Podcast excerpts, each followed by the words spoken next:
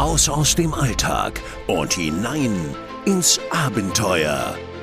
Willkommen bei Escape Maniac, der Podcast zum gleichnamigen Blog escape-maniac.com. Für alle Fans von Escape Rooms, immersiven Abenteuern und Rätselspielen. Willkommen zurück bei Escape Maniac, der Podcast. Wir haben es tatsächlich vor Weihnachten nochmal geschafft, uns hier zusammenzufinden. Ein letztes Mal dieses Jahr. Mein Name ist Sebastian, dabei sind wieder Maria, hallo. Und unser Geliebter Malte, hallo. Trau dich, Malte. Du weißt ja, dass du unser geliebter Malte bist. Du bist Ja, so selten mittlerweile da für uns. kurz- Deswegen sind wir, haben, sind wir froh, wenn du auch mal wieder im Podcast bist, Malte.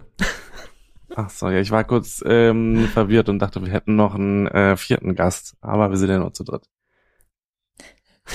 Heute nur zu dritt, ja. Und äh, wie auch letztes Jahr lassen wir es zur guten Tradition werden und besprechen die Escape Room Oscars oder auch Terpacker oder auch Top Escape Room Enthusi- Enthusiast Choice Awards. Yay. Und wie immer nach solchen Votings äh, schlagen ja die Wellen hoch oder auch nicht so hoch. Äh, wie hat Deutschland abgeschnitten? Letztes Jahr verweise ich gerne auf unseren Podcast mit Heiner Steben und Santiago Onel, beide Ambassadors des Projekts, die uns letztes Jahr in die Untiefen der Methodik eingeführt haben, wie tatsächlich diese Rankings zustande kommen. Dieses Jahr versuchen wir uns selbst mal dran. Und äh, Maria hat für euch, für alle, die nicht wissen, was die Tearbreakers sind, äh, eine Kurzzusammenfassung erstellt, äh, wie das ganze Voting-Prozedere abläuft. Na dann, schieß mal los. Sie hat ihr Hausaufgaben gemacht. Jawohl, Herr Lehrer. Ich lege los. Dieses Projekt gliedert sich auf in zwei Phasen. Die Phase 1 ist die Nominierungsphase, wo alle Enthusiasten dieser Welt, die mindestens 200 Räume gespielt haben, abstimmen können, wer überhaupt zur Wahl steht. Alle Räume, die mit fünf oder mehr Nominierungen dabei sind, kommen in die Phase 2 und dann findet die eigentliche Bewertung statt.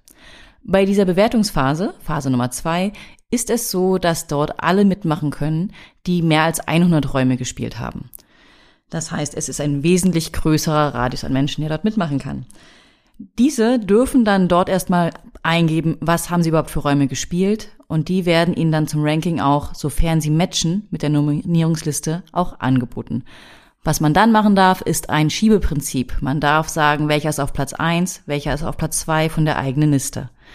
Diese Listen dann wiederum werden dann mit einer krassen Mathematik, die im Hintergrund stattfindet, gerankt und ausgewertet und das Ergebnis kommt dann zutage. Die genaue Mathematik dahinter ist so komplex, dass wir uns auch schon vorher hier vor diesem Podcast auch nochmal drüber unterhalten haben und festgestellt haben, dass wir nicht dahinter steigen, wie das genau funktioniert. Es gibt weiterführende Links auf der Internetseite von Terpeka, da kann sich jeder das gerne nochmal anschauen. Oder auch ähm, in dem Beitrag vom letzten Jahr, da ist auch nochmal ein schönes Beispiel von Heiner beschrieben, wie so bestimmte Wertungsmechanismen funktionieren. Eins kann ich noch dazu sagen, und zwar, dass Spieler, die mehr Spiele gespielt haben als andere, eine leicht höhere Gewichtung hatten als Spieler, die weniger gespielt haben. Macht ja auch Sinn, dass die allgemein als Erfahrene angesehen werden und die Wertung deswegen höher ist. Und deswegen sitzt Maria heute mit uns hier im Podcast, weil sie darf mit zwei erfahrenen Spielern sprechen. Ich fühle mich so geehrt. Weil Malte und ich, wir durften nominieren. Äh, du durftest noch nicht nominieren, du durftest nur abstimmen am Ende. Ja, ich gehöre nur zur Phase 2. Und ich bin auch froh, dass wir hier einen richtigen Hardcore-Spieler noch dabei haben mit Malte, weil Malte hat, glaube ich, wesentlich mehr Räume als ich äh, am Ende voten müssen. Äh, die Nominierungen waren ja an sich begrenzt auf 15 Räume dieses Jahr, wenn ich mich recht erinnere. Zum Glück. Genau. Genau. Ja, ja, genau. Mhm. Und äh, ich glaube, das können sich viele von euch draußen vorstellen, wie schwierig das ist, wenn man über 200 Räume oder ich habe knapp über 250 Räume gespielt. Ich glaube, Malte, du mittlerweile auch, ja? Mhm. Mhm. und, und da seine Top 15 äh, Malte ist heute dabei. ich Leute, ihr musste kurz, ja, ich musste kurz im Kopf überlegen, wie viel ich denn jetzt tatsächlich gespielt habe. Es sind über 250, ich weiß es gerade nicht auswendig. Ich müsste jetzt ähm, die eine Liste öffnen, aber ja, genau. Aber ich glaube, dir ging es auch so, aus seinen 250 gespielten Räumen 15 Räume auszuwählen, wo man sagt, okay, die müssen auf jeden Fall nominiert werden, ist kein leichtes Unterfangen gewesen. Zumindest für mich nicht. Ich weiß nicht, wie es dir ging. Ja, vielleicht nochmal zu der ähm, Frage mit der Nominierung. Also ich glaube, eine große Änderung war ja noch, dass die, die schon letztes Jahr quasi ähm, gewonnen haben, dass die ja automatisch wieder nominiert wurden. Das heißt, ähm, da fiel die Wahl ja jetzt erstmal ein bisschen leichter aus. Also ich musste mich jetzt nicht erstmal wieder um meine irgendwie Top-Räume kümmern, sondern konnte tatsächlich dann die Spiele noch nominieren, die ich eben auch noch echt sehr gelungen ähm, empfand so in den letzten Jahren. Das war eine große Erleichterung für mich, weil ich da tatsächlich dann ein bisschen Spielraum hatte. Und dann in Phase zwei, ja, da war es tatsächlich dann schwierig, die Räume zu ranken. Ähm, insgesamt hatte ich jetzt 72 Räume zu ranken. Das geht ja bei anderen Spielern noch viel höher. Aber selbst diese 72 Räume fand ich schon extrem schwierig. Also man bekommt am Anfang dann eine, ähm, ein Ranking quasi noch vorgeschlagen von dem letzten Jahr und die neuen, die dazugekommen sind, die neuen Räume werden einfach nur davor gepackt, so dass man die dann quasi noch einsortieren muss. Ähm, ich fand es trotzdem super schwierig, weil wir dann einmal ja noch in Paris waren, ähm, in Spanien, so dass wir da dann echt nochmal gute Räume hatten, ähm, die ich dann natürlich auch nochmal ja einsortieren musste. Und ja, ich würde sagen, so die Top 20, 30, das fällt immer recht leicht. Da weiß man einfach, was echt so die wirklich herausragenden Räume so sind von den Orten, die wir bisher besucht haben. Aber dann irgendwann, das ist bei mir auch wirklich dann nur noch so abgespeichert, der Raum hat Spaß gemacht, der Raum hat Spaß gemacht. Aber ich kann das jetzt nach all den Räumen, die ich gespielt habe, auch nicht mehr hundertprozentig auseinander ähm, ziehen, wo jetzt der eine Raum vielleicht ein Tick besser war als ein anderer Raum. Also gerade so das Ende von meinem Ranking, muss ich leider zugeben, ist dann auch echt nur noch eine Auflistung von den Räumen, wo ich sagen würde, das ist so das Ende von den Räumen, die jetzt echt ähm, gut sind, aber die mich eben dann auch nicht mehr umgehauen haben. Ich glaube, du musst einfach wieder häufiger Reviews schreiben, dann tut sich das besser im Kopf festsetzen, wie gut ein Raum ist oder nicht im Alter. Das wäre möglich, ja, genau. Und weil du es erwähnt hast, dass es ja auch über die Ländergrenzen hinausgeht, äh, wir sind ja nicht nur deutsche Länder, sondern es ist ja wirklich international. Es gab tatsächlich nur so zwei Kriterien für Räume, damit sie an dieser Abstimmung überhaupt dran teilnehmen können, damit sie überhaupt nominiert werden können. Das eine ist zum einen, dass die ähm, Spiele englischsprachig verfügbar sein müssen und dass das nachgewiesen werden muss auf der Internetseite, dass man die englischsprachig buchen kann. Ähm, dass es da Schwierigkeiten gibt, darüber haben wir schon im Spanien-Podcast ähm, gesprochen, dass das manchmal der Fall war, anscheinend zur Nominierungsphase und dann später vielleicht nicht mehr so. Ähm, und die, das zweite Kriterium ist, dass es, glaube ich, 30 Tage ähm, vor Ende der Abstimmung spätestens eröffnet haben muss, was auch Fragen aufwerfen kann, wie viele können das dann überhaupt noch spielen, dass es dort mit reinkommt in die Abstimmung. Ähm, genau, das sind so die zwei Kriterien, die es nochmal gibt, ähm, dass es internationaler wird, Heißt aber auch, und das sagen die ähm, Tepega-Leute auch, dass es schwierig ist, alle Länder der Welt abzudecken. Das heißt, es gibt überall natürlich sehr, sehr gute Escape Rooms, die es vielleicht nicht reinschaffen in diese Abstimmung aufgrund dieser zwei Kriterien oder weil es eben einfach vielleicht auch zu wenig Leute dorthin kommen. Das heißt, sie sagen auch, wir sind hier nur ein Angebot an Auswahlmöglichkeiten für gute Escape Rooms. Es gibt aber auch noch ähm, jetzt weiterführende Webseiten auf der ihrer Seite, wo sie sagen, schaut hier rein für andere Länder wenn es euch weiter interessiert. Und äh, das ist, hat ja zum fünften Mal dieses Jahr stattgefunden. Das ist ja auch schon eine Leistung. Äh, auch Respekt an die äh, Organisation, Organisatoren dahinter. Man darf ja nicht beginnen, es hat man ursprünglich mit 70 Votern oder Contributoren angefangen. Äh, und dieses Jahr waren wir knapp an die 1955 äh, Enthusiasten haben sich beteiligt. Also es wird, glaube ich, auch immer aussagekräftiger, auch wenn wir natürlich öfters mal Fragezeichen haben, wie kommt dieses Ranking final zustande, weil es eben ein bisschen komplexer ist. Und wir hatten ja letztes Jahr im Podcast auch das Thema, ich weiß nicht mal, ob du dich erinnerst, äh, hat uns Heiner erzählt, dass sie auch versuchen, die Anzahl der Räume, die ins Finale kommen, stabil zu halten, um dadurch die Eintrittsbarrieren dafür höher zu setzen.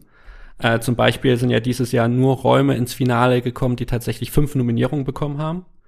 Ich glaube, da gab es einige Überraschungen aus Deutschland, äh, muss man sagen, mit The Dark Forest zum Beispiel von Escape Stories Wuppertal oder Huntington von Experience Dresden, äh, wo oder das Amulett auch von äh, 66 Minuten, die in die finale Phase gekommen sind, wo wir, glaube ich, beide auch überrascht waren äh, aufgrund der kurzen Zeit und natürlich auch meistens von der Beteiligung der Deutschen, die äh, tatsächlich über 250 Räume gespielt haben, äh, dass das geschafft wurde. Aber immerhin haben sie es geschafft, wahrscheinlich die richtigen äh, Enthusiasten zu sich zu bekommen. Aber nichtdestotrotz ist es einfach eine enorme Anzahl äh, an Räumen, die, die dann zur Abstimmung standen. Und äh, spannend fand ich auch, dass mittlerweile im Finale über 38 Länder mit ihren Escape Rooms zur Abstimmung standen. Ähm, das ist auch nochmal eine Steigerung um vier Länder vom Vorjahr.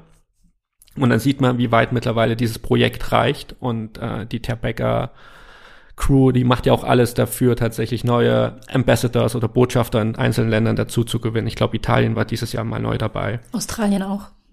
Ich wollte gerade sagen, genau, Australien, Australien auch. Das, ja, mhm. das freut mich dann natürlich und das, ich finde, das spiegelt das ja auch wieder, ne, dass ähm, Escape Rooms irgendwie immer populärer werden, dass, dass mittlerweile ähm, jeder eigentlich zumindest davon schon mal gehört hat. Ähm, vielleicht noch nicht jeder irgendwie einen Raum gespielt hat, aber dass jeder ähm, irgendwie weiß, was ein Escape Room ist. Äh, und das finde ich wirklich schön, dass es da ja nicht mehr so der eine Fokus auf einem Land liegt, sondern dass es eben weiter ähm, ja breiter gefächert wurde. Okay, eine weitere Neuerung dieses Jahr, ähm, das haben wir letztes Jahr auch schon im Podcast einmal besprochen mit Heiner, ähm, ist tatsächlich die Einteilung der Räume dann bei den Top 100 im Hinblick auf, ich würde jetzt mal sagen, Gruselfaktor, also ob es wirklich ähm, in die Horrorrichtung geht, ob es eher ähm, gruselig ist oder ob es gar kein Horror hat. Also ein völlig entspanntes Spiel wahrscheinlich für die meisten ähm, Spieler dann darstellt. Das finde ich jetzt wirklich super. Also wenn man sich dann durchklickt, dass man auch direkt dann sieht, ähm, für Personen, die jetzt gar keine Lust auf Horror haben, dass die wirklich dann direkt sehen, okay, dieses Spiel kann ich problemlos spielen oder bei dem Spiel halte ich vielleicht lieber erstmal Abstand davon. Das finde ich wirklich toll, dass sie das jetzt mit ähm, eingepflegt haben.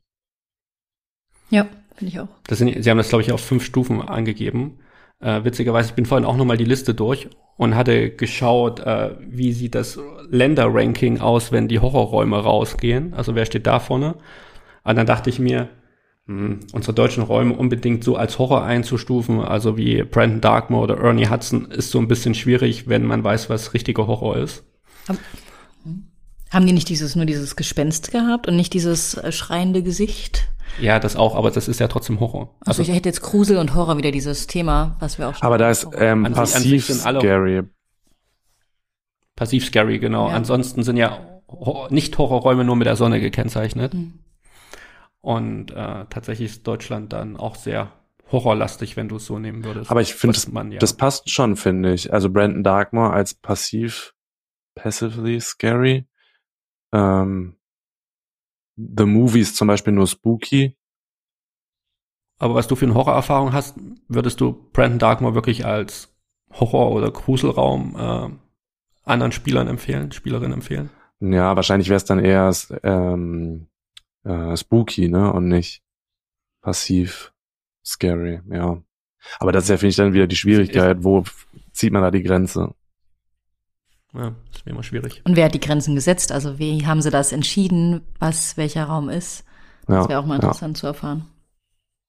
Da hat bestimmt Heiner mit seiner Scare-Faktor-Erfahrung äh, wahrscheinlich äh, gut mitgeholfen, gerade für deutsche Räume. Ja. Ansonsten war ja auch letztes Jahr das Thema, wo wir alle gesagt haben, Griechenland und Spanien sind die großen Gewinner gewesen, gerade eben durch die Horrorräume, gerade auch durch die Dichte äh, an Escape Rooms innerhalb zum Beispiel Barcelona oder Athen, wo du ja auch als Nominator oder Nominatorin und äh, Abstimmender ja relativ easy recht viele Räume spielen kannst und dadurch eventuell auch höher ranken könntest. Natürlich solltest du auch international Räume gespielt haben, um gewichtet zu werden, wie das Maria vorhin ausgeführt hat. Ähm, Heiner macht ja jedes Jahr nach den äh, Heiner von den Escape Rumors, macht ja jedes Jahr nach der, nach dem Voting, macht er ja ein paar Statistiken auf Facebook. Äh, die haben wir uns ein bisschen auch als Spickzettel hier genommen. Und äh, wenn es nach dem Medaillenspiegel geht, ist es so, dass tatsächlich Spanien, die USA und Griechenland die ersten drei Plätze bet betreten, belegen, belegen äh, mit den meisten Räumen in den äh, Top Escape Rooms. Wobei man auch die allerletzte Neuerung noch ansprechen muss, weil auf die sind wir noch gar nicht eingegangen. Äh, wenn man bedenkt, das Projekt hat mal mit Top 25 Escape Rooms begonnen, weltweit.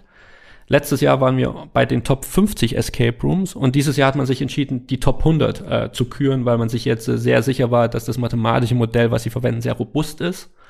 Aber dafür haben sie ja dieses Jahr die Top Escape Room Companies geskippt. Äh, ich glaube auch völlig zu Recht meiner Meinung nach, weil das war nicht ganz nachvollziehbar und wie wir auch letztes Jahr am Beispiel der Gewinner gesehen haben, äh, You Will Float von Mad Mansion und wie wir in Spanien gelernt haben, ist Mad Mansion jetzt in dem Sinne kein einheitlicher Anbieter. Und dementsprechend ist das, glaube ich, auch ein bisschen äh, irreführend gewesen. Oder was meinst du, Malte? Absolut, ja genau. Wir waren da ja lange im Gespräch mit den ähm, Betreibern mit den Game Mastern oder beziehungsweise ähm, Translatoren, die dann noch aus der ähm, anderen Filiale aus Toledo ähm, in den Norden gereist sind, schwierig. Also ich kann es nachvollziehen, wenn es eben ein großes Unternehmen ist mit diesen Unter, ähm, ich weiß gar nicht, wie man das dann formal jetzt korrekt ausdrückt, aber mit diesen Unterunternehmen, keine Ahnung. Ähm, aber in dem Fall war das ja jetzt komplett anders. Es war ja irgendwie, es war eigenständige Unternehmen und die haben sich nur ausgeholfen mit Ressourcen, irgendwie Personal und beim Bau. Aber ansonsten war das ja keine zusammenhängende Firma oder sowas. Ja, also es ist jetzt nicht so ich sag mal, so ein Qualitätsmerkmal wie in Deutschland The Room. Ja, also wenn du weißt, okay, The Room ist als Top-Anbieter, was ja auch mal Top-Anbieter der Welt war, ich glaube vor drei Jahren, äh, weißt, okay, die haben einen Qualitätsstandard über all ihre Räume hinweg und darauf kannst du dich verlassen. Und deswegen ist es, glaube ich, auch gut, dass sie dieses Jahr diese Kategorie geskippt haben. Jetzt natürlich die Frage, wie steht man jetzt zu den Top 100 Räumen? Ist das ein bisschen vielleicht inflationär auch als das Siegel, was dann vergeben wird?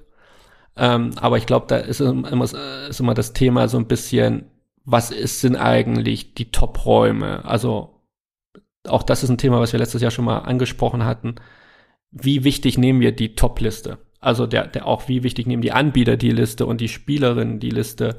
Äh, sprich, auf welchem Rang steht ein Raum? Ist der Raum wirklich Nummer eins Raum? Oder ähnlich wie, du hast dieses Jahr Glück gehabt, Malte, dein Raum ist Nummer eins geworden. Kommen genau. wir später noch dazu.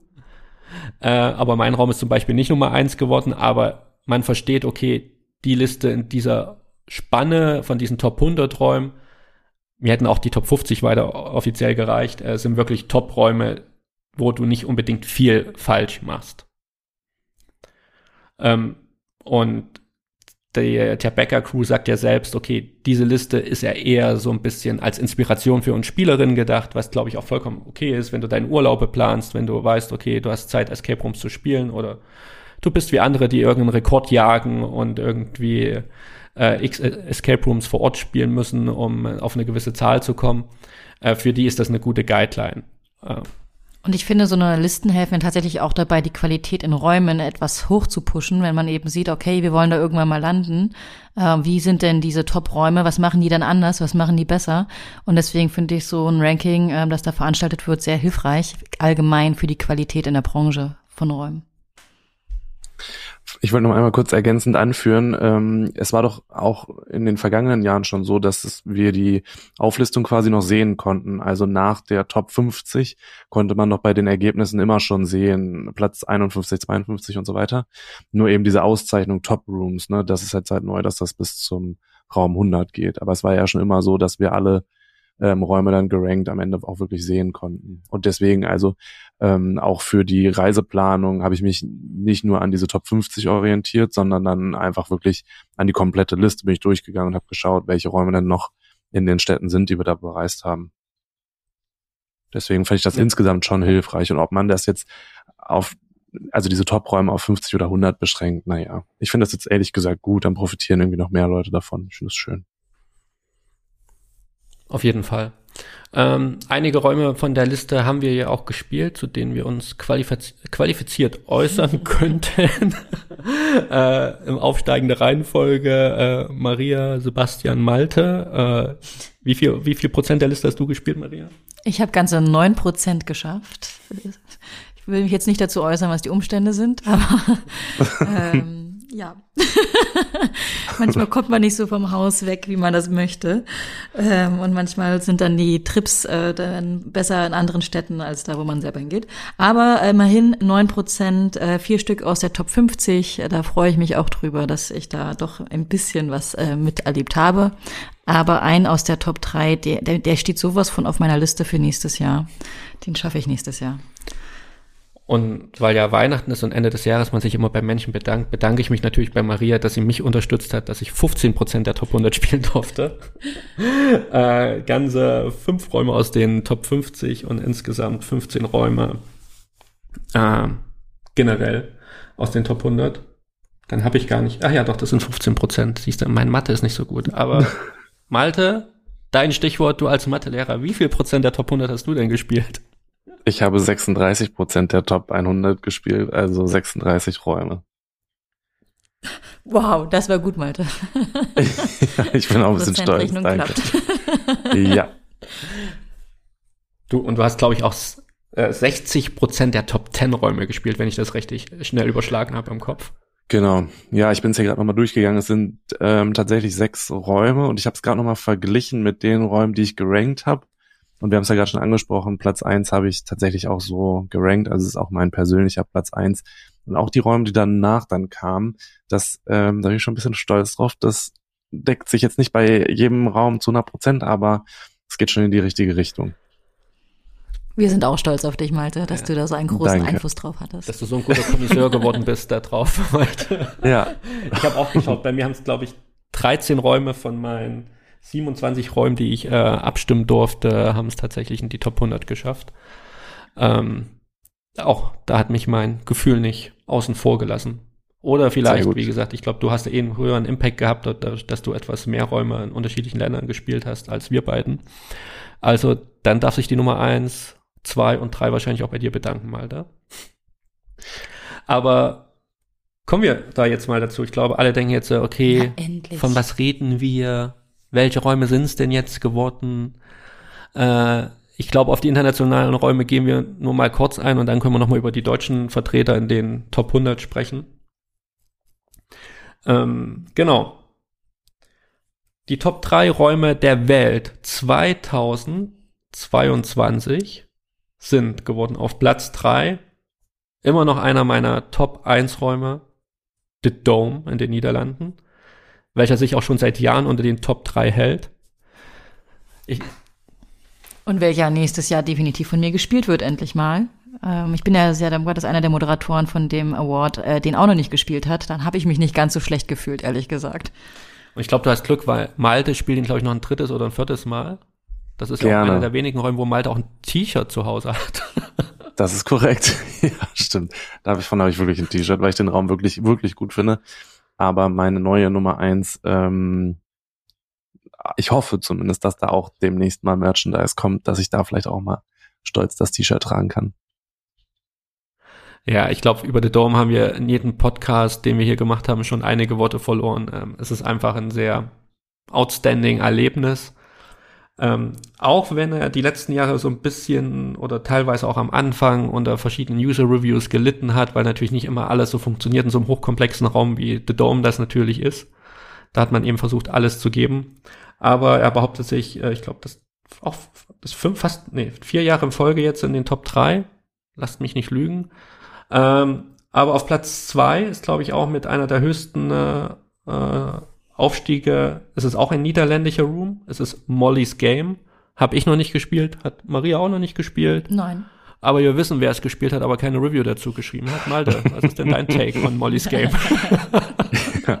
ja, aber ähm, der war letztes Jahr auch schon auf Platz drei. Also der ist jetzt quasi nur ein aufgestiegen. Ähm, Molly's Game, ich habe mich ja jetzt auch schon öfters dazu geäußert. Also es ist auch ein wirklich hervorragender Raum. Es ist nicht mein Lieblingsraum. Ähm, es ist trotzdem wahnsinnig gut gemacht. Es ist sehr beeindruckend. Es ist ähm, sehr unterhaltsam, imposant von der Größe her. Ähm, die Rätsel sind wirklich alle stimmig. Wir hatten halt am Ende, oder ich persönlich hatte am Ende irgendwie Probleme mit der Geschichte, weil ich es nicht so richtig verstanden habe. Es mag darauf, äh, also an meinem Englisch liegen. Ähm, aber irgendwie weiß ich nicht. Es ist dieser Funke nicht ganz übergesprungen.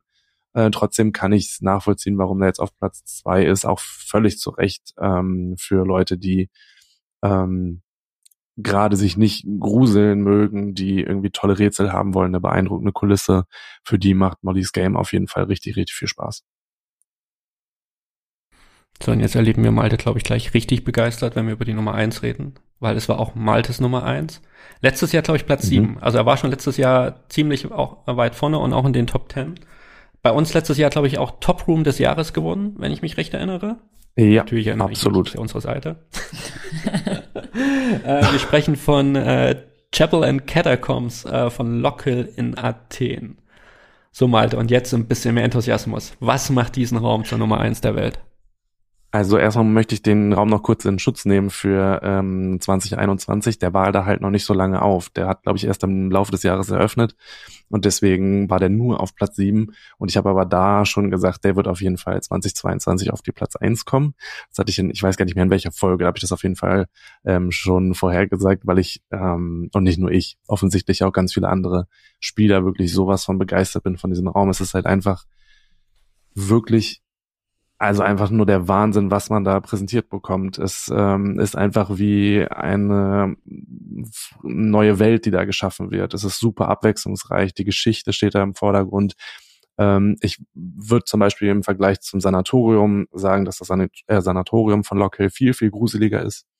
Ähm, bei Chapel und Catacombs geht es eben mehr um die Geschichte. Es gibt ähm, ja wahnsinnig gute Isolationsmomente. Man trifft auf Schauspieler, mit denen man interagieren muss ähm, es ist wirklich ja wie ein Computerspiel. Man entdeckt eine komplette Welt dort und das ist einfach wahnsinnig gut gemacht. Es gibt Kulissen, die sieht man nur für ein paar Minuten und allein diese kleinen Kulissen sind so imposant, wo ich mir denke, da hätten andere Anbieter halt einen ganzen Raum draus gemacht. Also ja, es ist wirklich toll und thematisch geht es eben um ähm, ja das Finale von der Geschichte um Lockhill, die eben in Chapel and Catacombs dann zu einem großen Ende geführt wird Mm, ja, wir haben ja jetzt schon erfahren, dass es ein Spin-off noch geben wird und ähm, nach der Preisverleihung hat der Anbieter Lockhill ja auch verkündet, dass es sogar noch einen weiteren Raum geben wird. Also ich glaube, den, den äh, Spin-off-Raum, die Vorgeschichte zu dieser ganzen Geschichte um Lockhill wird jetzt im ersten Quartal 2023 eröffnet und im Verlauf des Jahres vielleicht sogar dann noch der nächste Raum. Also das ist schon echt ähm, Wahnsinn, was der Anbieter da auf die Beine gestellt hat. Und ich bin mir auch sicher, dass der Spin-off-Teil jetzt wieder großartig werden wird. Na, Maria, geht's nächstes Jahr auch nach Athen? Ich muss eins nach dem anderen machen. Ich glaube, und ich bin ja auch beim Horror sehr skeptisch meistens. Äh, Malte ist jetzt schon abgehärtet. Ich muss mich da noch langsam rantasten. Ich würde erstmal tatsächlich äh, einen der deutschen Räume dann machen im Thema Horror, aber da, über den sprechen wir dann auch noch. Du hast ja Brandon Darkmoor schon gespielt. und den habe ich mit Bravour gemeistert. also das ist für mich nicht, tatsächlich auch nicht Horror. Es ist, äh, es ist eine schöne Anspannung vorhanden, aber Horror ist das nicht. Ähm, nein. Genau. ähm, genau, alle weiteren Top-Räume, äh, Top-10-Räume, Top-100-Räume etc. könnt ihr immer auf der Tapecker-Seite nachlesen. Äh, wir werden jetzt nicht auf jedes einzelne Erlebnis eingehen. Ähm, lass uns mal noch einen Blick auf die deutschen Räume werfen weil wir sind ja ein deutscher Escape Room Podcast, eine deutsche Escape Room Review Seite. Und äh, ich glaube, das Erfreuliche war dieses Jahr, dass es tatsächlich diesmal 15 Räume überhaupt in die finale Phase geschafft haben. Also sprich, sie haben genug Nominierungen bekommen, um überhaupt zum Voting zu stehen. Wir hatten ja schon zu Beginn angesprochen, es waren Räume dabei, wie The Dark Forest, äh, wie das Amulett äh, von 66 Minuten oder Huntington äh, von Experience Dresden. Also Räume, die dieses Jahr erst geöffnet haben oder eben wie Huntington von Experience Dresden in Dresden liegen und Dresden jetzt auch nicht so das Hauptmecker für Enthusiasten ist. Äh, umso mehr hat es uns gefreut, äh, dass tatsächlich diese Räume reingekommen sind. Und äh, damit hatten wir tatsächlich überhaupt drei mehr Finalisten als letztes Jahr yeah, Deutschland wieder auf dem Vormarsch. Und man muss natürlich auch sagen, dadurch, dass wir auf Top 100 erweitert haben, auch wesentlich mehr Räume in den Top 100. Äh, das waren sogar zwei Räume mehr, die in die Top 100 gekommen sind im Vergleich zum letzten Jahr. Und ähm, höchster, höchstplatzierter Raum ist, äh, von dem wir gerade schon gesprochen haben, auf Platz 21 und hat sich damit sogar um einen Platz vom letzten Jahr verbessert äh, Geisterjäger Brandon Darkmoor von The Room. Ähm, ja, ich glaube, da muss man nicht dazu viel sagen. The Room steht seit Jahren für die Qualität mit in Deutschland. Äh, ja, ich bin The Room Fanboy, falls wieder einige dann schreiben. Ah, Ach echt? Wirklich? äh, nein, also ich, ich bewundere einfach, auf welchem hohen Niveau äh, die äh, die Leute um Chris Lattner und The Room einfach arbeiten. Und mittlerweile bringen sie ja auch, ich sag mal, ihr, ihr Handwerk und ihre Skills und ihr Können ja auch äh, zu anderen Anbietern. Äh, einer dieser Räume, den hat den hat's auch dieses Jahr in die Top 100 geschafft, zu dem kommen wir gleich. Nee, alles gut, genau das wollte ich ja gerade sagen. Ähm, dass es nicht nur ähm, The Room mit den eigenen Räumen auf die Liste geschafft hat, in die Top 100 zu kommen, sondern ja tatsächlich auch dann ähm, beteiligt war ja oder maßgeblich beteiligt war an dem Bau von Hidden Chamber, so dass wir da dann ja noch eine weitere Platzierung haben, genau. Genau, also das muss man dann sagen, The Room ist mit drei Räumen, in, also The Room ist indirekt ja. oder direkt äh, mit drei Räumen in den äh, Top 100 vertreten, äh, mit so viel Räumen wie kein anderer deutscher Anbieter dieses Jahr. Und weil wir Hidden Chamber jetzt schon erwähnt haben, können wir trotzdem mal kurz drüber sprechen, weil ich glaube, dass das ja auch durchaus eine Leistung ist für die Lage, die sie haben, ähm, dann doch äh, diese Platzierung zu bekommen. Weil ich kann mir vorstellen, dass wenn die in Berlin wären, das Ranking für sie vielleicht auch noch wesentlich höher gewesen wäre, weil man muss ja erstmal die Spieler dorthin bekommen, äh, die das Spiel Willst spielen. du wieder probieren, den Ort richtig auszusprechen? Bad Salzuflen? Vor allen Dingen ähm, finde ich das echt beeindruckend. Also wenn wir jetzt sehen, ähm, bei Hidden Chamber, den haben 44 Spieler gespielt, SpielerInnen. Und die Gasse zum Beispiel ja. im Ruhrgebiet 74 Spieler. Also das finde ich schon beeindruckend, dass ähm, Bad Salzuflen da so ähm, aufgeholt hat mit den 44 Spielern. Das finde ich toll. Auf jeden Fall. Also, wie gesagt, das sind Räume, ich glaube, die man ohne Problem empfehlen kann, die auch äh, nie zu gruselig sind, sondern der Fokus von The Room ist ja eher auf so immersiven Geschichten oder Abenteuern. Und ähm, wo wir schon bei The Room sind, Platz 50 tatsächlich dann auch noch The Lost Treasure of Alexander Humboldt, der auch schon mal unter den Top 3 Räumen der Welt war. Auch einer meiner immer noch großen Lieblingsräume, Herzensräume, äh, wenn ich an Räume denke, wo ich mich wirklich wohl gefühlt habe, wo ich einfach was Tolles erlebt habe, wo ich Abenteuerfeeling hatte, wo ich mich wie Indiana Jones gefühlt habe, dann ist es irgendwie immer The Lost Treasure. Und das Gute ist auch, man merkt auch über die Zeit, wenn man mehr Räume gespielt hat und auch andere Abenteuerthemen, die werden immer größer, aber sie werden nicht unbedingt besser dadurch. Ähm, ich glaube, gerade so das Thema ähm, de, äh, Petra zum Beispiel in Spanien, die ja auch unter die Top 50 gekommen sind dieses Jahr, äh, auch ein Abenteuerraum, äh, wesentlich größer, aber schafft es nicht dasselbe Feeling zu erzeugen wie, äh, wie The Lost Treasure. Äh, und dementsprechend äh, freue ich mich, was da hoffentlich von The Room noch die nächsten Jahre noch kommen wird. Dann kommen wir zum höchsten Neueinsteiger der größten Überraschung von unseren Freunden von Escape Stories. Dark Forest äh, ist eingestiegen auf Platz 29 aus dem Stand. Also wann haben, wann haben Saskia und Chris äh, den Raum eröffnet? Ich glaube auch erst im, im, Früh, äh, im Spätsommer. Nee, Juni, Juli war das, glaube ich, die Zeit. Ja, genau. Irgendwann auf jeden Fall im Sommer, ja. Und äh, noch beeindruckender ist es, dass dieser Raum so weit vorne gelandet ist, wenn man bedenkt, dass die Inspiration für diesen Raum äh, wesentlich weiter hinten im Ranking äh, gelandet ist. Da sieht man, was die beiden äh, äh, für einen tollen Job da gemacht haben, was sie da für Modifikationen da noch mit eingefügt haben, um tatsächlich auch das Thema dem deutschen Markt näher zu bringen. Und der Traum ist ja nicht allzu ungruselig. Und auch wenn du siehst, wie viele Spieler den tatsächlich gespielt haben in diesem Ranking, nämlich 27, im Vergleich ähm, zu Geisterjäger Brennan Dagmar, wo es 126 waren, also mal 100 mehr, die den gespielt und gerankt haben und dementsprechend vielleicht auch gut gerankt haben, da ist die Leistung dann von The Dark Forest so hoch einzusteigen, bei 27 Spielern, die den vielleicht gerankt haben, großartig. Deswegen müssen wir da auch mal hin dieses äh, nächste Jahr dann. Das sollten wir schaffen, liegt in Deutschland, das kriegen wir doch hoffentlich hin. Ja. Ich habe Angst, dass wir gegen Baum laufen.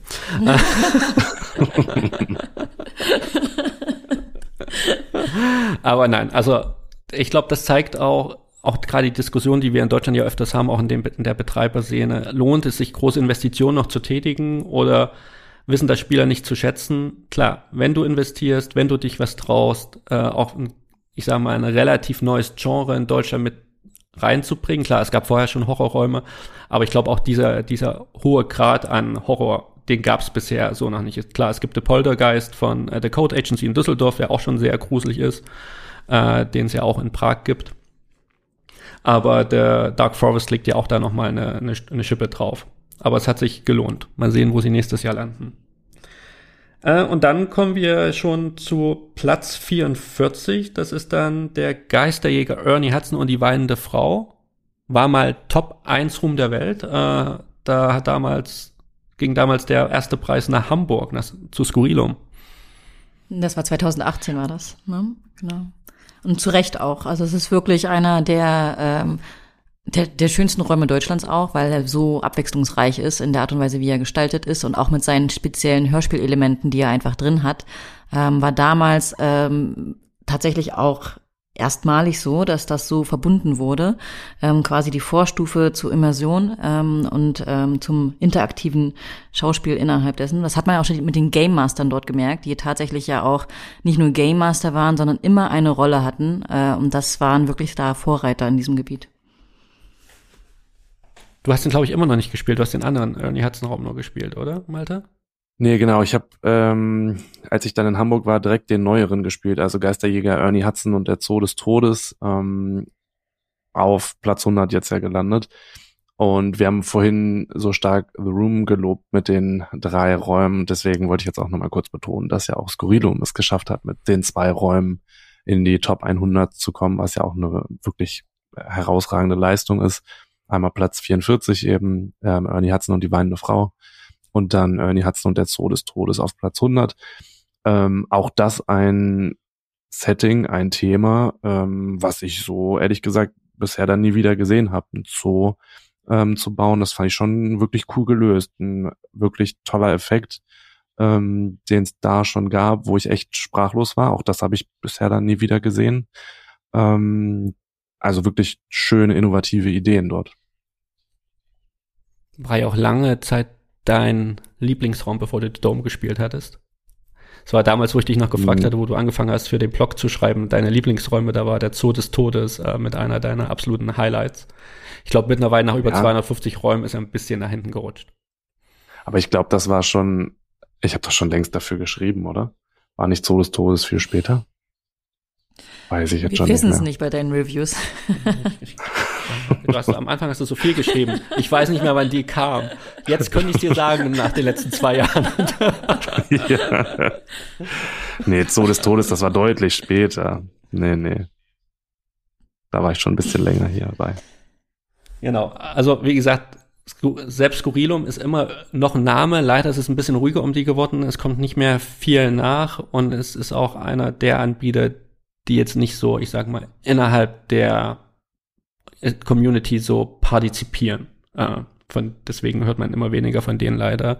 Wobei sie damals ja wirklich äh, Standards gesetzt haben, wie das Maria schon ausgeführt hat. Äh, vor allen Dingen in Hamburg, wenn du dann die Hittenräume gespielt hast von Hitten in Hamburg, die dann auch auf Hörspielelemente gesetzt haben etc. Und einige andere Anbieter in Deutschland.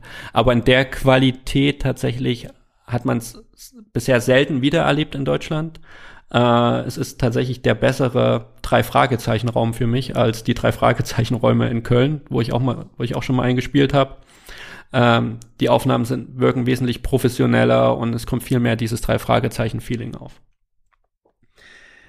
Äh, dann haben wir Platz 58, über den hatten wir gerade schon gesprochen. Das ist der Raum, den ich noch spielen muss in Deutschland. der Hidden Chamber in der Salzufler Unterwelt. Äh, den durfte Maria schon spielen und Malte schon spielen und ist auch nicht äh, umsonst auch einer unserer Top-Räume geworden der letzten Jahre. Platz 77 äh, wird etwas magisch. Äh, die Gasse. Die Gasse ist von letzten Jahr Platz 60 auf Platz 77 äh, abgerutscht. Aber glaube ich für viele, gerade auch im Ruhrgebiet, immer noch so ein Must-Play-Raum vor allen Dingen eben auch wegen des Themas. Gell? Wir hatten ja auch mal schon einen Podcast gemacht über Harry Potter und äh, das verwunschene Kind und gleichzeitig haben wir über Harry Potter Räume gesprochen und ich glaube, da hat uns alle doch sehr beeindruckt und vor allen Dingen auch damals Malte, der damals noch nicht so ein Harry Potter Fan war oder diese Zauberräume nicht viel damit anfangen konnte, neben Laborräumen. ähm, genau.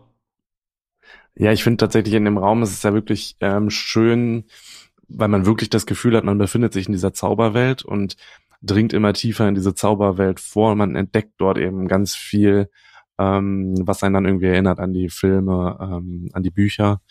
Und was mir besonders damals gefallen hat, waren die kooperativen Momente. Also da erinnere ich mich wirklich gerne dran zurück, dass wir viel eben in der Gruppe machen mussten. Ähm, ja, also es gibt einfach super viel zu da, äh, da zu entdecken. Also ist ja jetzt kein Geheimnis, dass man halt in der Gasse steht. Ähm, und je tiefer man dann dort vordringt, ähm, desto toller wird's eigentlich. Also super, super detailverliebt. Ähm, das hat damals diesen Raum eben für mich schon so besonders gemacht. Ja, finde ich auch. Also die Magie, die kam da tatsächlich so ein bisschen rüber. Äh, und also nicht nur ein bisschen, die kam rüber. es war äh, die Kulisse fand ich äh, sehr beeindruckend, gerade ähm, genau, wenn man sich dort weiter im Spiel vorbegibt. Das äh, haben sie sehr, sehr gut umgesetzt dort. Dann kommen wir zu dem Raum, den Walter noch spielen muss. Den haben wir beide schon in Deutschland gespielt. Ähm, der zweithöchste deutsche Neueinsteiger aus dem Stand ähm, Huntington von Experience Dresden äh, freut uns ganz besonders. Wir hatten ja auch einen Podcast mit den beiden schon gemacht. Äh, hört da rein, Escape Rooms neu gedacht. Äh, zwei sehr sympathische Brüder, die sich gedacht haben, okay, wir machen in Dresden ein Escape Room auf. Äh, und dann auch noch mit einem ganz speziellen Konzept. Ich glaube, von den Räumen auf der Liste von den Top 100, die ich alle schon gespielt habe, ist der tatsächlich der, der am meisten heraussticht von der Art und Weise, wie er zu spielen ist. Äh, Okay, ich habe nur 15% der Liste gespielt. Aber ich glaube auch, Malte, wenn du den spielen würdest, du würdest sagen, ja, der ist anders. Ich weiß nicht, ob er dir gefallen würde, aber du würdest auch sagen, ja, der ist anders. Und äh, weil, wie gesagt, die beiden haben sich mit der Art des Storytellings und der Art, wie man da drinnen agieren muss, äh, was ganz anderes getraut, was nicht vergleichbar ist mit anderen Escape Rooms hier auf der Liste. Und daher freut es mich umso mehr, dass sie es unter die Top 100 geschafft haben. Und auch da kann es ja nicht so schlecht ähm, gewesen sein, weil es waren 14 Spieler, die dafür abgestimmt haben. Und da dann diese ähm, Platzierung zu bekommen mit diesem speziellen Thema oder wie es eben gemacht wird, die Art der Umsetzung, die sie dort machen, das ist schon, das spricht für ähm, die Idee, die sie haben. Steht auf jeden Fall ganz hoch auf meiner Liste. Ja, du bist im Osten jederzeit willkommen, Alter. Vielleicht können wir das mit einem Trip nach Polen verbinden. Genau. Das ist doch ein wunderbarer Plan. Nein, ich finde es einfach fantastisch. Also von, drei, von den 333 Finalisten, dass so ein Raum tatsächlich auf Platz 93 landet. Chapeau. Und vielleicht hilft es ihnen tatsächlich auch noch mehr Spieler anzulocken ähm, und vielleicht noch höher zu steigen die nächsten Jahre. Dann beschließen wir die Top 100. Äh, hast du vorhin schon erwähnt, Malte. Das ist der Geistjäger Ernie Hudson und der Zoo des Todes. Hat einen sehr dramatischen Drop genommen. Letztes Jahr noch auf Platz 53, dieses Jahr bloß noch Platz 100, leider. Äh, aber glaube ich auch ein Raum, den man trotzdem weiter getrost empfehlen kann. Wie alle Räume auf der Top 100 Liste. Wir haben jetzt die anderen deutschen Räume abgeschnitten. Ganz knapp oder relativ knapp an den Top 100 vorbeigeschrammt ist das Amulett von 66 Minuten äh, die Madita-Trilogie. Ja, also wir haben ihn ja gespielt, wir haben uns da ja zu dritt dieses Jahr getroffen, äh, seit das erste Mal überhaupt, dass wir zu dritt zusammen gespielt hat, also Maria mit uns. Eines meiner Highlights des Jahres, dass wir da zu dritt mal endlich unterwegs waren. Und wir haben, finde ich, super funktioniert als Team. Absolut. Wir uns zusammen absolut. Händchen gehalten haben. und, und, separiert äh, wurden. Ja, also klar. Und separiert wurden, mhm. genau. Und also nur zwei Amulett, von uns klar, mutig ist waren. Horrorraum. Ja. das waren Malte und ich. Ich will es noch mal erwähnen. Deswegen bleibt ja. doch deine Stimme gerade weg. da kommt ganz viel Wahrheit wahrscheinlich raus mit. ähm, nein, also das Amulett ist ja der Höhepunkt der Madita-Trilogie. 66 Minuten hat sich da ja so eine überspannende Story überlegt über drei Räume, eigentlich über alle Räume hinweg. Das ist ja diese ASF-Story ähm, die ja sehr speziell ist, aber immer wieder trotz alledem äh, auch so ein Abgrenzungsmerkmal im deutschen Markt ist und so ein USP. Immer wenn es um die ASF geht, wissen die Leute, okay, es kann nur ein Neuwied sein. Und ähm, ja, es kann nicht am Standort liegen. Selbst Bad Salzuflen hat es geschafft, äh, nach vorne zu kommen. Äh, aber auch Bad Salzuflen war letztes Jahr schon mal zumindest äh, nominierte. Finalist waren sie, glaube ich, letztes Jahr nicht. Und vielleicht das Amulett nächstes Jahr sieht das schon ganz anders aus und rückt weiter nach vorne. Vor allen Dingen muss man auch bedenken, dass sie sich echt ja die Mühe gemacht haben, auch diesen Raum in Englisch anzubieten. Äh, es gibt ja einiges an Hör, Hör, Hörspiel- und Schauspielelementen. ja, also der Aufwand sollte hoffentlich belohnt werden. Na, Malte, möchtest du noch was dazu sagen? Nee, ich drücke auf jeden Fall die Daumen, dass der ähm, nächstes Mal dann auch höher kommt.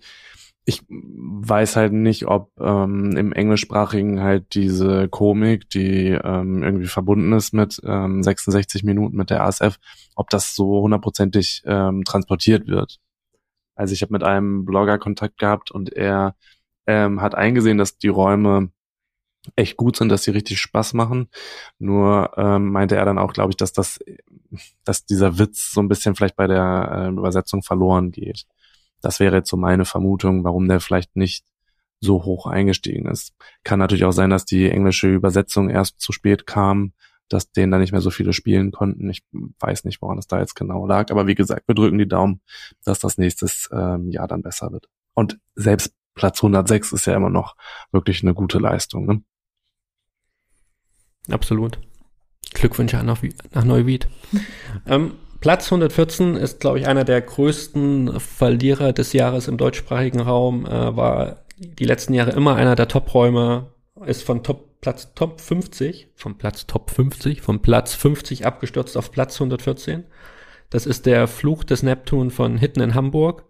Ich glaube, der steht bei euch beiden noch auf der Liste. Ihr mhm. habt die mhm. beide noch nicht gespielt. Ich habe den damals gespielt gehabt. Äh, ist tatsächlich für mich von den Hittenräumen der Raum, wo für mich das Preis-Leistungs-Verhältnis am besten stimmt. Also die Hittenräume sind ja prinzipiell sind die auf einem sehr guten Level, aber sie sind eben sehr, sehr teuer eben durch die Location auf den Schiffs. Gell? Also der äh, Fluch des Neptun ist ja auf der Rigma Rigmas, auf dem Segelschiff und die anderen Hittenräume sind ja größtenteils auf der Cap Santiago. Und man zahlt da ja schon einen sehr hohen Preis. Einfach wahrscheinlich auch, weil sie hohe Kosten haben, tatsächlich diesen Standort auch zu betreiben und Miete, Pacht, je nachdem, was da das Modell dahinter ist. Und der Fluch des Neptun hat mich damals komplett geflecht. Also einfach, es hat sich super eingepasst in dieses Schiffssetting. Die anderen Räume, gerade auf der Cap Santiago, ob die nun auf einem Schiff stattfinden oder ob die in einem anderen Raum oder auf einem Festland stattfinden, macht da keinen Unterschied. Der Fluch des Neptun ist sehr immersiv, was das Thema Schiff angeht, Kajüte. Man startet in einer kleinen Kajüte und dann kommt dann doch die eine oder andere Überraschung. Äh, schade, dass er abgestürzt ist, aber für mich immer noch auch einer der besten Räume mit in Deutschland, die ich jederzeit empfehlen würde, gerade wenn man in Hamburg ist. Neben Skurrilum. Ich wollte nur sagen, dass ich schon oft vor dem Schiff stand, äh, aber irgendwie es noch nie geschafft habe, den zu spielen. Sind auch tatsächlich äh, recht schwere Rätsel möchte ich sagen. Also es ist schon anspruchsvoll, aber ich traue dir das zu, Malte. ich ich wollte es gerade sagen. Was, ja. ich habe auch gerade so gedacht, was möchtest du mir damit jetzt sagen? Deswegen kannst du nicht raufgehen, Malte, weil die Rätsel sind einfach zu schwer für dich. Nein, Malte, mach's nicht. Du kommst nur frustriert da raus. genau. Ja, Platz 153 dann äh, haben es die Jungs von Timebreak Mönchengladbach drauf geschafft mit äh, Dr. Brown Boyds Nervenheilanstalt. Haben wir alle drei gespielt? Yeah.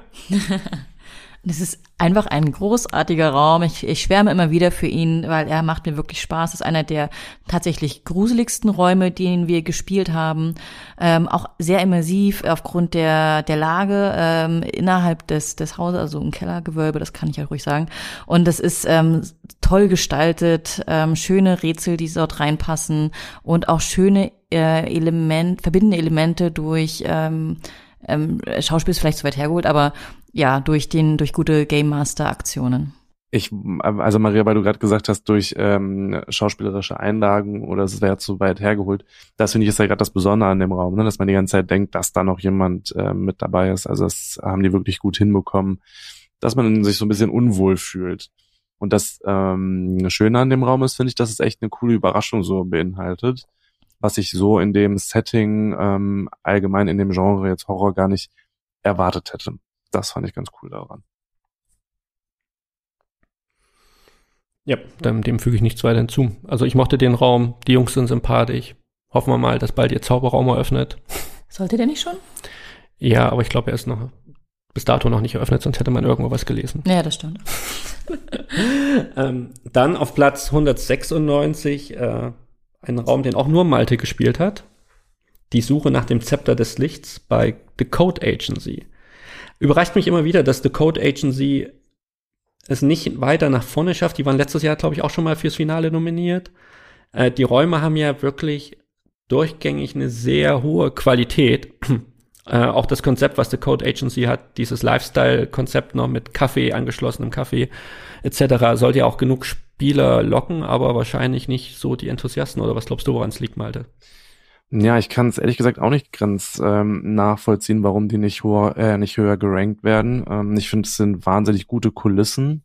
Ähm, ehrlich gesagt habe ich aber auch den ähm, neueren Raum ähm, Hekates Tränen habe ich auch tatsächlich ähm, höher ähm, jetzt für mich persönlich abgespeichert. Ähm, bei der Suche nach dem Zepter des Lichts sind die Kulissen eben sehr abwechslungsreich ähm, schöne Übergänge, aber das alles finde ich bei Hekates Tränen eben noch intensiver. Deswegen, ähm, ich weiß gar nicht, ob Hekates Tränen auf Englisch spielbar ist, warum der Raum da noch nicht auftaucht. Ähm, ja, ich finde Zepter Sicht, ist ein wirklich wunderbarer Raum. Ich kann, ja, es vielleicht nachvollziehen, der Anfang, ich mag einfach nicht so gern dieses futuristische Raumschiff ähm. Ähm, vielleicht schreckt das einige ab. Das, was alles, was danach kommt, ist wirklich toll gemacht. Die Aufgaben, das ist sehr ähm, haptisch. Ähm, das hat mir alles gut gefallen, aber wie gesagt, Hekates Tränen finde ich noch ein bisschen besser. Wobei man hier noch sagen muss, dass der Raum ja tatsächlich äh, ein bisschen am Boden gut gemacht hat. Letztes Jahr Platz 209 und dieses Jahr Platz 196. Also er arbeitet sich das auch ist, nach vorne in der Gunst der, ja. der Spielerin. Dann Platz 232, der Panzerknacker von Limbus Escape auch stark abgerutscht von Platz 174. Ein Raum, den wir alle drei schon gespielt haben. Äh, ich mit Maria, du mit jemand anderem, Malte. Sehr spezieller Raum. Äh, ich sag immer Exit, das Spiel der Escape Room. Eingebettet in einer durchaus ähm, schönen Empfangslobby und, und ähm, einem schönen Gesamtkonzept, ähm, was visuell sehr ansprechend ist, gerade wenn man so auf Steampunk ähm, steht. Ähm, das ist schon äh, schön anzuschauen. Genau, die Rätsel hatten, äh, ja, hatten unterhalten, aber waren jetzt kein, kein Wow-Rätsel dabei, wo man sagt, oh wow, das habe ich ja so noch nie gesehen, sondern das habe ich schon mal im Rätsel vielleicht gemacht. Aber äh, insgesamt fand ich das äh, visuell dort durchaus ansprechend und kann deswegen auch verstehen, dass es überhaupt in der Nominierungsliste mit dabei ist.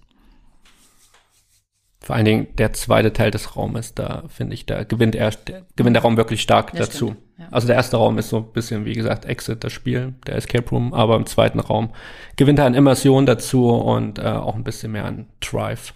Und Effekte. Und dann kommen wir zu den letzten beiden Räumen, die es noch geschafft haben, in die finale Phase einzuziehen. Das ist, äh, der Preis geht zweimal nach Berlin. es ist einmal auf Platz 310 ist der Alien Grill ähm, auch war letztes Jahr nicht in der finalen Phase. Dieses Jahr äh, war er zumindest äh, nominiert, auch ins Finale rein. Ähm, ja, ist von Illuminati Escape in Berlin. Illuminati Escape ähnlich wie 66 Minuten versuchen da so eine übergreifende Stories über ihre Escape Rooms zu erzählen, plus nicht ganz so verwochen. Äh, du bist eben auf der Jagd nach den, äh, nach so Artefakten, aber auch die Illuminati hinterher sind. Alien Grill ist ein Raum davon. Das ich finde, das Schöne an den Räumen ist immer, schon bevor man reingeht, freut man sich auf den Raum, weil die schon sehr aufwendige Kulissen haben, wenn du den Raum betrittst. Äh, bei Alien Grill handelt es sich ja so um altes verlassenes Diner in, in einer Wüste. Äh, dann haben sie ja noch so ein Casino Macau und einen alten äh, äh Computershop in, in Russland und dann noch die Titanic 2.0, mhm. die ich tatsächlich ein bisschen stärker eingestuft hätte hier rein auch von den, von der Art, wie man sie spielt, äh, mit den kooperativen Elementen. Alien Grill ist ganz okay, macht man nichts falsch, äh, ist jetzt, äh, glaube ich, wäre jetzt auch für mich kein Top 100 Raum gewesen. Äh, und zwischen Top 200 und Top 300 will ich jetzt aber auch nicht großartig unterscheiden. äh, Malte, ich glaube, du pflichtest mir einfach wieder bei, oder möchtest du noch Ja, ich pflichte dir bei. Wir haben ihn zusammengespielt also, übrigens. Wir haben den tatsächlich zusammengespielt, genau. Also der war auf jeden Fall unterhaltsam, hat Spaß gemacht. Ist für mich leider auch kein Raum, der jetzt ähm, da auf die ähm, besten Liste der Welt gehört, auch wenn ich ihn, wie gesagt, unterhaltsam fand. Ich, ja, ja, wird da jetzt nichts weiter hinzuzufügen haben. Und jetzt ein Raum, der früher schon mal in den Top-Räumen der Welt war, Top 50 sogar, äh, mittlerweile wahrscheinlich auch natürlich aufgrund des Alters und äh, abgestürzt. Und ich glaube, da hat auch The Room nichts dagegen, dass er auf Platz 322 von 333 jetzt rankt. Äh, das ist The Beast of Berlin. Ähm, da Maria und ich eine ganz besondere Verbindung dazu. Es war unser aller, allererster Escape Room, den wir je gespielt haben. Hat immer einen Platz in unseren Herzen. Egal, wie weit er beim Ranking abstürzt oder aufsteigt. Bei uns ist er immer im Herzen vorhanden. Äh, ich glaube, hier ist auch, hier wäre auch spannend zu sehen tatsächlich, äh, das ist ja ein Raum, der auch mittlerweile nicht mehr so ist, wie er am Anfang war. Äh, der wurde ja vor anderthalb Jahren, wurde der ja äh, in andere Räumlichkeiten äh, umgeparkt. Äh, ist, glaube ich, wesentlich kleiner. Äh, The Room hat auch ein bisschen an der Story was geändert. Ja, ist die Frage, welche Version haben jetzt hier die Spieler gespielt? Äh, ja, aber nichtsdestotrotz, äh, es ist ein Ru Raum von The Room. Damit hat The Room vier Räume indirekt, direkt äh, überhaupt ins Finale gebracht ich glaube, das ist für einen deutschen Anbieter äh, trotzdem sehr lobenswert und freut uns wahnsinnig. Spricht für sich irgendwie. Boah, am Anfang haben wir gesagt, Mensch, diese Folge geht nicht so lange, jetzt haben wir eine Stunde drin, fast eine Stunde drinne. ähm, zu guter Letzt nochmal so zwei, zwei, drei grundsätzliche Fragen. Wir wissen, Maria will nächstes Jahr The Dome spielen. Mhm. Äh, bei mir steht tatsächlich auf der Liste, was ich mir wahnsinnig gerne anschauen würde, ich weiß bloß nicht, ob ich dazu komme, ist tatsächlich der höchste Neueinsteiger des Jahres, der von 0 auf Platz 4 gegangen ist, ist The Birth Machine von Mad Machines in Mailand, Italien. Äh, ein Raum, der raussticht, auch vor allen Dingen, weil es eben kein Horrorthema ist sondern es ist ein total verrücktes Thema. Es geht tatsächlich drum, du erlebst deine Geburt nach, so wie ich das gelesen habe und gehört habe von anderen Enthusiasten. Total crazy, du gehst durch den Geburtskanal, durch die Gebärmutter. Äh, klingt total verrückt, äh, klingt auch wie, als ob man es noch mal gespielt haben musste, weil es sowas noch kaum gibt. Äh, da freue ich mich auf jeden Fall wahnsinnig drauf und mal schauen, ob man das irgendwie die nächsten Jahre hinbekommt oder nächstes Jahr. Wer will, wollte das als Mann nicht schon immer mal machen? du hast, bist schon mal durch den Geburtskanal. Ja. Also zur Info. Genau. Naja, da kann ich jetzt aus zweite Mal machen. Aber jetzt kann ich es bewusst miterleben. Weil da hast du auch einen Raum, der, den du unbedingt spielen willst von der Liste, der dir noch so fehlt. Ja, und tatsächlich auch direkt Neueinsteiger auf der Liste, zum Beispiel Toy Factory. Ähm, wir haben ja Hunting Season dort. Season. Genau, genau dort gespielt. Ähm, und jetzt ist der neue Raum Toy Factory ja endlich auch auf Englisch spielbar. Da freue ich mich ehrlich gesagt sehr drauf. Ähm, mm, jetzt überlege ich gerade, ähm, Lost and Found zum Beispiel ist auch ähm, neu ja dabei. Auch den würde ich gerne spielen. Also ich denke mal, dass es nochmal Richtung ähm, den Niederlanden beziehungsweise Belgien geht. Da kommen ja noch einige weitere spannende Projekte jetzt auf uns zu, die hier natürlich noch gar nicht erwähnt werden können, weil sie erst 2023 dann eröffnet werden. Ähm, gleichzeitig, du hattest aber auch schon gesagt ähm, oder erwähnt, Polen wäre nochmal so ein Ziel, was mich reizen würde. Und weil ich es ja immer leider noch nicht geschafft habe, ähm, tatsächlich Barcelona. Das wird mich auch nochmal reizen, weil es eben auch wieder auf einem relativ kleinen, auf einer kleinen Fläche dann relativ viele gute Räume gibt. Ja, also Barcelona auf jeden Fall, da möchte ich unbedingt äh, Cyber City spielen. Ähm, auch ein Raum, der in den Top Ten ist und nicht ein Horrorthema hat, sondern auch eher ein genau. immersives äh, Sci-Fi-Thema, äh, was mich immer wieder sehr freut. Natürlich ist die Liste wieder horrorlastiger, äh, so wie sie auch das letzte Jahr schon war. Äh, wir hatten das ja am Anfang schon mal angesprochen.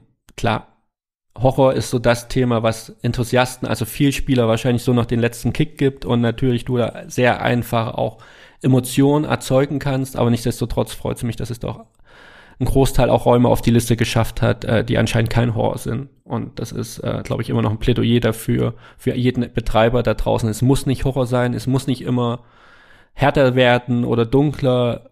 Wenn ihr am Ende gute Geschichten erzählt und tolle Welten erschafft, äh, schafft, schafft ihr es auch eventuell unter die Top 10 oder, oder die Top-Räume der Welt. Äh, selbst Hunting ja. ist zum Beispiel kein Horrorraum. Und sie waren einfach nur innovativ mit dem, was sie gemacht haben. Und dementsprechend, ähm, nicht den Kopf in den Sand stecken, deutsche Betreiber, und auch nicht denken, ihr müsst jetzt einen Horrorraum nach dem nächsten hier aus dem Boden stampfen. Äh, wir haben heute, genau heute haben wir vom neuen Projekt gehört, oder Malte? Äh, in Bamberg wird äh, auch einer deiner Top-Räume von Athen äh, nach Deutschland gebracht, The School of Burning Souls. Aber ich vermute mal, was du in Athen erlebt hast, kann man schlecht in Deutschland abbilden, oder? Ja, deswegen, ich bin ehrlich gesagt sehr gespannt, wie es umgesetzt wird. Ähm, es gab ja die Ankündigung auf Facebook. Ähm, ich bin, wie gesagt, sehr gespannt. Ich würde wahnsinnig gern dann spielen, um zu schauen, ähm, wie sie es umsetzen, ob sie das tatsächlich weiterentwickeln oder ob sie es eins zu eins so kopieren. Ähm, was heißt kopieren, halt übernehmen. Ähm, ich bin sehr gespannt, aber freue mich, dass da jetzt mehr ähm, passiert. Du hast es ja gerade schon erwähnt, dass es eben aber auch unabhängig vom Horrorgenre möglich ist, eben ähm, wirklich gute ähm, Erlebnisse zu kreieren. Es zeigt sich jetzt auch beispielsweise wieder in Belgien, ne? Toy Factory eben auch etwas, was gar nicht irgendwie mit ähm, Horror zu tun hat.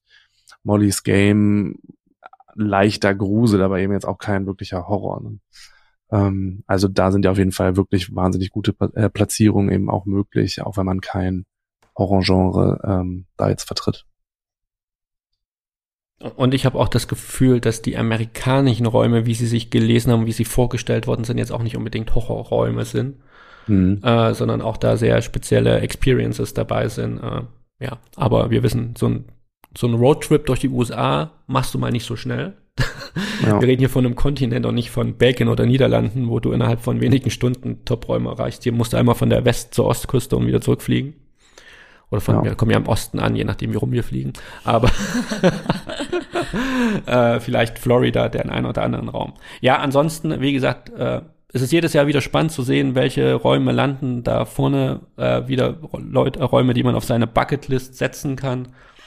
Und äh, es gibt auch genug deutsche Räume, die auch toll sind, die wir jetzt vielleicht nicht unter die Top 100 der Welt schaffen, aber wie gesagt, äh, manchmal kommt es auf den eigenen Anspruch auch als Spieler und Spielerin an äh, was man da erleben möchte. Und natürlich kann nicht jeder äh, seinen ökologischen Fußabdruck äh, verschlechtern, nur weil er den ein oder anderen guten Escape Room spielen will und durch die Weltgeschichte fliegen. Ähm, aber nichtsdestotrotz hoffe ich, dass diese Liste äh, eine große Motivation trotz alledem ist, auch für die deutsche Betreiberszene, hier noch die ein oder anderen Spiele aus dem Boden zu stampfen. Auch wenn sie natürlich eher auf Enthusiasten abmünzt und nicht auf Gelegenheitsspieler. Mhm. Aber ich sage auch immer, Gelegenheitsspieler können auch Enthusiasten werden am Ende. Ja? Und was ich vielleicht auch nochmal anmerken möchte, ähm, dass ja oft dann jetzt das Argument kommt, ja, aber bei dem und dem vielleicht weniger gruseligen Spiel, aber auch schon in diese Gruselrichtung, ähm, haben wir eben auch schon Abbrecher und so weiter. Ich glaube, also es ist jetzt zumindest mein Gefühl, zum Beispiel dieser Paris-Raum, den ich abgebrochen habe, ähm, der Anbieter hat jetzt schon verkündet, dass es einen zweiten Teil geben wird. Und ich würde direkt wieder hinfahren und auch den zweiten Teil spielen. Also ich glaube gar nicht, dieses Argument, wir haben so viele Abbrecher, ähm, und das führt dazu, dass keiner mehr in unsere Räume spielt. Ich glaube, das zählt nicht so. Ich glaube, das ist eher sogar noch förderlich, wenn man sagt, ähm, es ist wirklich immersiv, es brechen Leute diesen Raum ab. Ich glaube eher, dass das die Masse eher noch anlockt, als es jetzt abstößen würde. Ja, das würde ich genauso sehen. Also ich, nur weil jemand abbricht, haben, heißt es ja nicht, dass wir da nicht gewillt sind. Dann gerade weil du es erzählt hast, würde ich sagen, oh, irgendwie würde ich das gerne mal probieren. Ich möchte sehen, ob ich mutiger bin als Malte. ja, ob ich das irgendwie definitiv. Kann. Ähm, ja, ist eine gute Werbung, wenn jemand abbricht. wenn Malte abbricht. Nein, aber ich glaube, ja. dann haben wir es. Damit äh, beschließen wir die Liste, damit beschließen wir den Podcast und damit beschließen wir unser Jahr. Ähm, es war uns eine Freude, auch wenn wir nicht mehr ganz so viel regelmäßig eventuell Reviews posten oder auch nicht immer ganz so regelmäßig unser Podcast kommt. Aber am Ende ist es eben ein Hobby. Am Ende kommt leider das Leben dazwischen. Äh, ich glaube, ich spreche für uns alle drei. Wir würden gerne viel mehr spielen ja. und viel mehr erleben. Aber es gibt eben immer irgendwelche Einflüsse, die es uns nicht erlauben. Und gefühlt spielen die über 50-Jährigen in Deutschland mittlerweile mehr als wir. Weil denn mit seinen 30 Jahren und wir mit unseren unter 40 Jahren. Anscheinend müssen wir ein paar Jahre durchhalten, Malte, bis wir auch äh, auf die tausend Räume zusteuern können. Bis wir dann wieder verreisen. Bis wir wieder verreisen können, genau. etc. Äh, und einfach etwas freier sind. Äh, Es hat wieder unheimlich viel Spaß gemacht dieses Jahr mit euch beiden, äh, mit euch Anbietern, Anbieterinnen da draußen, äh, die Räume, die ihr uns habt erleben lassen. Äh, mein Highlight dieses Jahr war tatsächlich der Spanien-Trip. Danke, Malte, dass du mich mitgenommen hast. Sehr gerne. Und, und aber auch, ähm, ich freue mich auch nächstes Jahr auf deutsche Räume. Also nächstes Jahr steht auf jeden Fall auf meiner Liste. Ich hoffe, ich darf ihn dann endlich mal spielen. Äh, der Goldene Phönix von Miraculum in Berlin. Äh, auch es soll auch ein wunderbarer Zauberraum sein. Ähm, ich hoffe, vielleicht wird's im Januar schon was. Ich habe schon mal vorgefühlt. Ja, er hat schon offen, aber ihr wisst ja, äh, Reviewer dürfen mehr später kommen. Gerade bei Perfektionisten. Und wenn du schon, wenn du schon Werbung machst, dann würde ich gerne auch einmal noch Werbung machen. Ich freue mich ehrlich gesagt sehr auf den neuen Raum von der ähm, Code Agency mit ähm, Es ist zurück. Ich hoffe so sehr, dass wir ihn ähm, spielen und tatsächlich dann auch mal eine Clown-Erfahrung haben, nachdem unser Spiel ja in ja. Spanien da ein wenig, ähm, tja, ähm, ich will jetzt nicht sagen, missraten ist, aber leider ja ohne Clown dann auskommen musste. Oh, das ist ein Thema, das haben wir gar nicht angesprochen.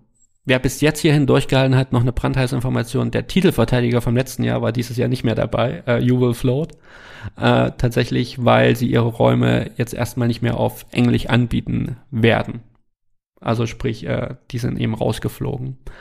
Ähm, und wenn ihr mehr zu You Will Float äh, hören wollt, dann hört in unseren Nordspanien-Podcast rein. Warum es immer noch die Eins von Malte war, aber für den Rest der Gruppe nicht mehr. äh, ja. Maria, freust du dich auch auf irgendwas? Also auch, außer auf, auf The Dome. ja, ich plane schon meinen Trip im Kopf im nächsten Jahr. Wahrscheinlich vielleicht sogar mit Malte zusammen. Wenn, äh, vielleicht mache ich mal mit ihm eine Reise, die dann äh, sag, in die Niederlande und Belgien geht. Sag Bescheid, ja, ich bin direkt dabei. Das machen wir einfach. Aus, aus Prinzip. Und natürlich möchte ich auch gerne The Dark Forest ähm, spielen. Äh, wenn wir schon mal einen so hochplatzierten äh, deutschen Raum haben, dann äh, steht er definitiv auch auf meiner Liste. Ja, das waren da schöne Worte. Nochmal jeder Werbung gemacht ein bisschen. Wir freuen uns auf nächstes Jahr. Letztes Jahr haben wir mal ein Versprechen abgenommen, dass er nächstes Jahr mehr Reviews schreibt. Das hat er gemacht. Er hat gesagt, er macht, nein, er hat es eben nicht gemacht, so. aber er hat uns versprochen. dieses Mal, dieses Mal stellen wir in diese verfängliche Frage nicht. Nee. Und ich wir konzentrieren uns einfach mit Malte auf die schönen Stunden, auf die schönen Stunden im Podcast. Und genau. wenn er Lust Bevor hat ich wieder was verspreche. und Zeit hat, genau, und du bestimmte Räume gerne präsentieren möchtest, dann freut euch auf Reviews von Malte. und äh, ansonsten äh, kommt alle gut ins nächste Jahr. Äh, wie gesagt, vielen Dank für eure Unterstützung. Äh, wir freuen uns auf alles, was kommen mag, auf jedes Abenteuer, zusammen, einzeln oder teilweise zusammen. Ähm, wir sind da und möchten noch viel mehr erleben. Tolle Erlebnisse, vor allen Dingen auch in Deutschland.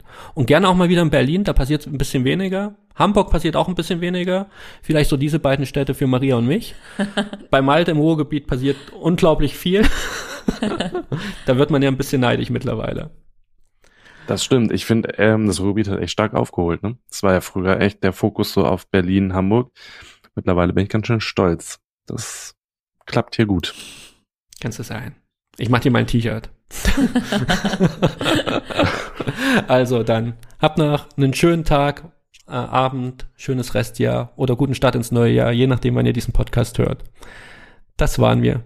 Wir sind raus. Ciao. Tschüss. Tschüss. Das war Escape Maniac der Podcast zum gleichnamigen Blog escape-maniac.com. Für mehr Infos schau auf unserem Blog vorbei. Wir freuen uns, wenn du auch das nächste Mal wieder dabei bist. Bis dahin, gutes Entkommen.